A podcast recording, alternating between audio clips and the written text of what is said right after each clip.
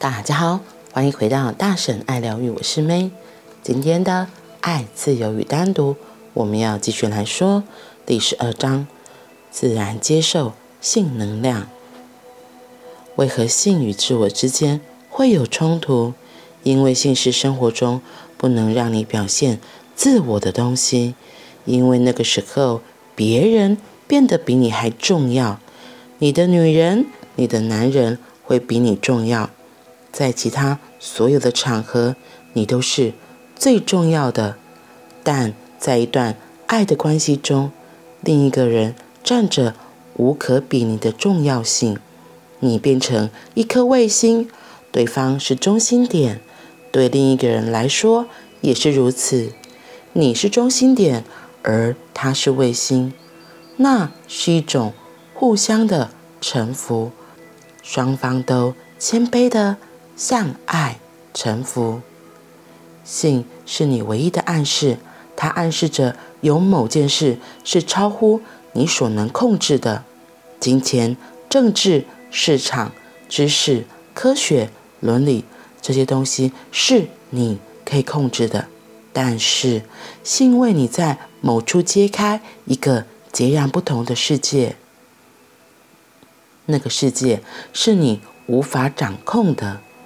自我凡事都要求一手掌控，若能掌控的话，就会很高兴；要是不能，他就不高兴。所以，一场自我与性之间的征战就开始了。记得，那是一场自我铁定会输的战役，因为自我是肤浅的，性是根植于你的生命，自我只是你的头脑。性是你整个人的根，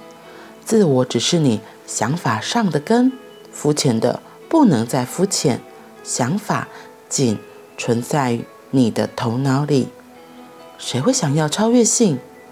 头脑会想办法超越性。假设你过于活在头脑里，你就会想要超越性，而性却带给你下达到你的根。不会让你盘旋在头上，其他所有的事情，头脑都可以办到。除了性之外，你无法顶着你的头脑去做爱，你必须从你的高度下来，你必须靠近大地。性让自我觉得很丢脸，所以自我很强的人才总不赞同性。他们总在寻觅超脱之道，但他们永远超脱不了。了不起，只能变成性导错，contrary sexual feeling。打从一开始，他们想要超越的努力就会注定失败。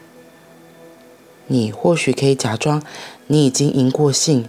但是你底下有一道暗流，你可以为自己找到合理化的借口，你可以假装在自己周遭创造一层。很厚的壳，但事情背后的真相依然不动如山。真实的理由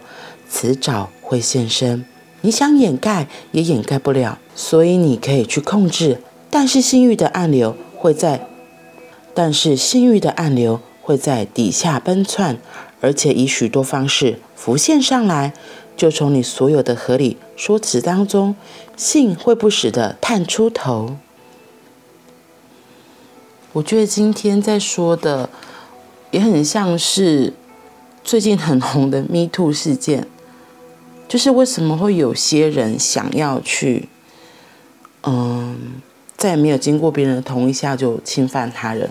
我说的侵犯，不管是言语上或是肢体上，就是造成别人的不舒服，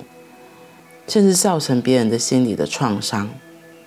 我觉得就是因为太多的限制，太多的框架。让这些人可能在他真的精力很旺盛的时候，没有办法好好的享受过所谓那个性能量的流动，以至于他就卡在那里嘛，他一直没有办法，他没有体验过那个感觉，可是他一直想要去试，一直想要去试，一直想要去试，所以他才最后做出，所以他才会做出一些伤害他人、侵犯他人的事情。所以这或许也是社会的一个问题所在。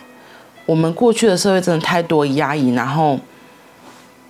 很多事情都被限制、被框架，不可以，不可以，太多的不可以。所以我就在想，如果他们在精力旺盛的时候，能够好好的体验过、享受过所谓性高潮、性能量这件事情的流动的话，他们就不会一直停在那个基本的欲望，一直想要还停留在那里，以至于那个就像马斯洛理论里面的那五层需求的最基本的生理需求没有被满足，所以他他才没有办法进阶，一直往上、往上、往上，他就是卡在那里。所以你可以看到很多就是那些那些那些伤害人的事。那些人就是会一直重复做同样的事情。那只是因为他们的头脑还在那边，就像今今天说到今，就像今天书中提到的，因为你没有尝试过，可是你又想要，所以你就一直还卡在最底层的，觉得哎，我就想要做这件事情啊，所以你还一直会在最基本原始的渴望里面去做，而不是真的超脱了那个性能量之后，来到自己的下一层，然后做自己。喜欢的事情，做自己想要做的事情。我觉得还有就是，那还有另外一个就是我，我想到了，其实像佛教不是很多都会说，嗯，就是有所谓的出家人这件事情嘛。就刚刚在念课文的过程中，我还有想，我脑中还有浮现一个例子，就是就是出家人禁欲这件事情。那如果他是。结婚就是他已经够成熟之后才选择说，哎，那要断舍离，所以他出家了。他觉得好好的为自己做修行。可是如果有些人，他们可能是很小的时候就被送去佛寺啊，就被迫，听清楚，我说的是被迫要出家当和尚或是尼姑，那他对于这个性方面，他可能就没有被满足。他没有体验过那个感受之后，他可能就会有一些奇奇怪的东西出来。因为记得佛陀，我为什么会说我突然想到就是佛教的例子，是因为佛陀悉达多他其实是在他生长在皇宫里，他是王子嘛。那他其实看过很多最富有的状况、最有钱的状况、最好吃的豪华大餐，什么好的好吃他没用过，他没做过。就是因为他这些都做过了，他也体验过了，所以我猜他在性能量这方面，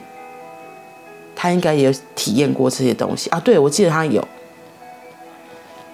就悉达多太子，他对于性能量这些东西，他也是已经都已经尝试过，所以他已经超脱过了，所以他最好的食衣住行，他都已经尝试过了，他才突然发现，哎。这些东西真的是我要的吗？我的人生就只有这样吗？他后来到了他们的国家，他们的其他社会，看到了众生之后，他才发现那样子的所谓的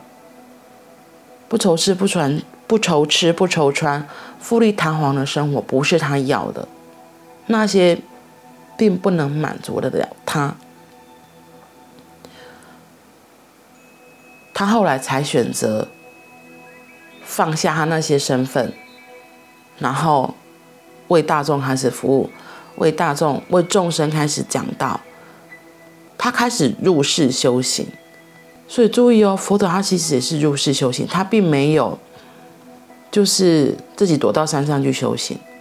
他是入世去讲佛法。去说道，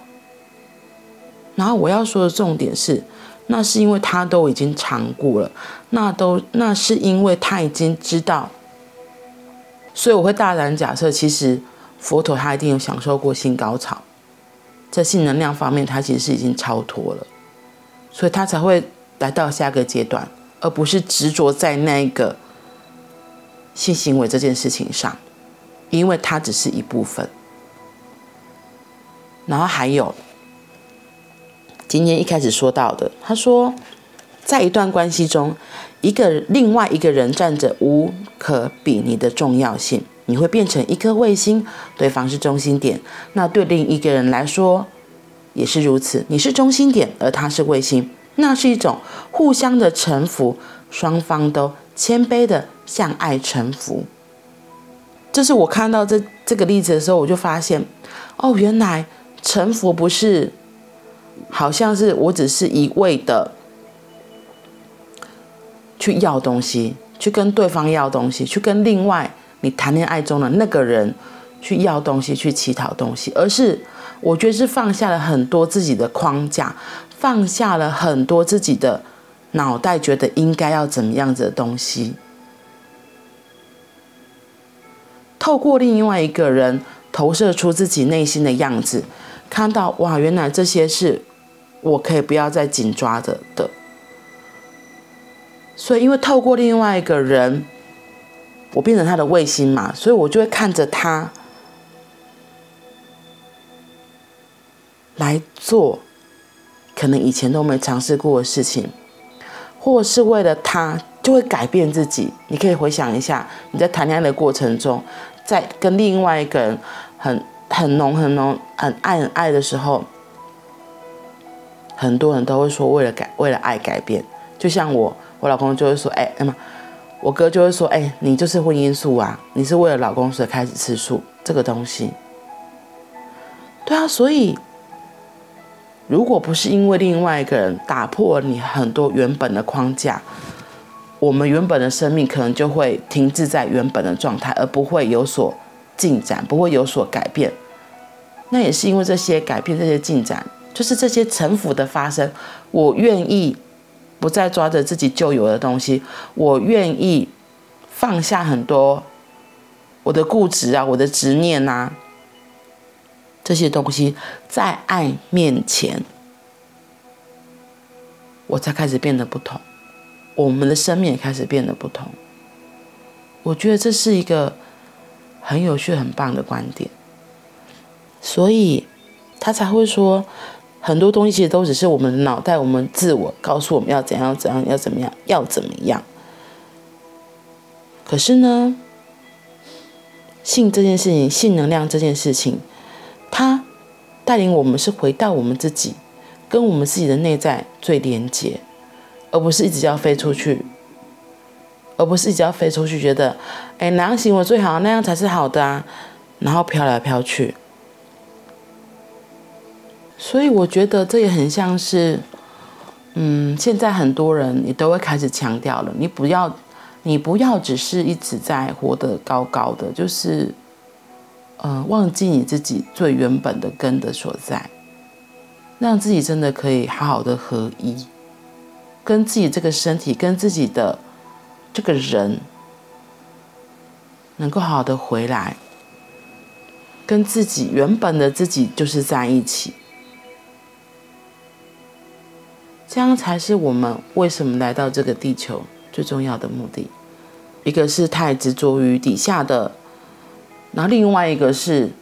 太超脱，说哦，我要清高，我要什么超越性，诶，我要什么？嗯，像圣人一般，我要追求干净的灵魂。这两个都是太极端的。怎么样，我们自己可以回到自己最内在、最中心，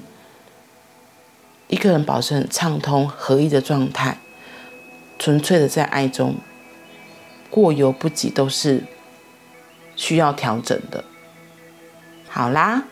我们今天就先分享到这里。然后我觉得也很有趣，就是这几天一直在分享关于性这个东西，很我觉得有个很大的提醒，就是一直在放掉，对我而言都是一直在放掉我自己从前对性贴上的很多的负面标签，因为这些负面标签就是我生长的环境，我的教育底下就是这样子教我的，所以我也很喜欢这样子。透过这样探索的课程，更靠近自己，更能够发现哦，原来是我自己对于性行为、性冲动、性能量，或是做爱这件事情贴了很多的标签，然后透过这样子的看，这样子的理解，慢慢把那些哦，原来到底什么是对的，到底什么是好的，到底什么是嗯，好像我可以放下的。透过这样的过程里，我觉得对于性这件事情，也更慢慢的更厘清，也更清楚。哎，对，那我到底我要的又是什么呢？为什么我会来到现在这个状态？好啦，那我今天就先分享到这里喽。祝福每个人都有个愉快的周末假期，因为今天是 Happy Friday。我们明天见，拜拜。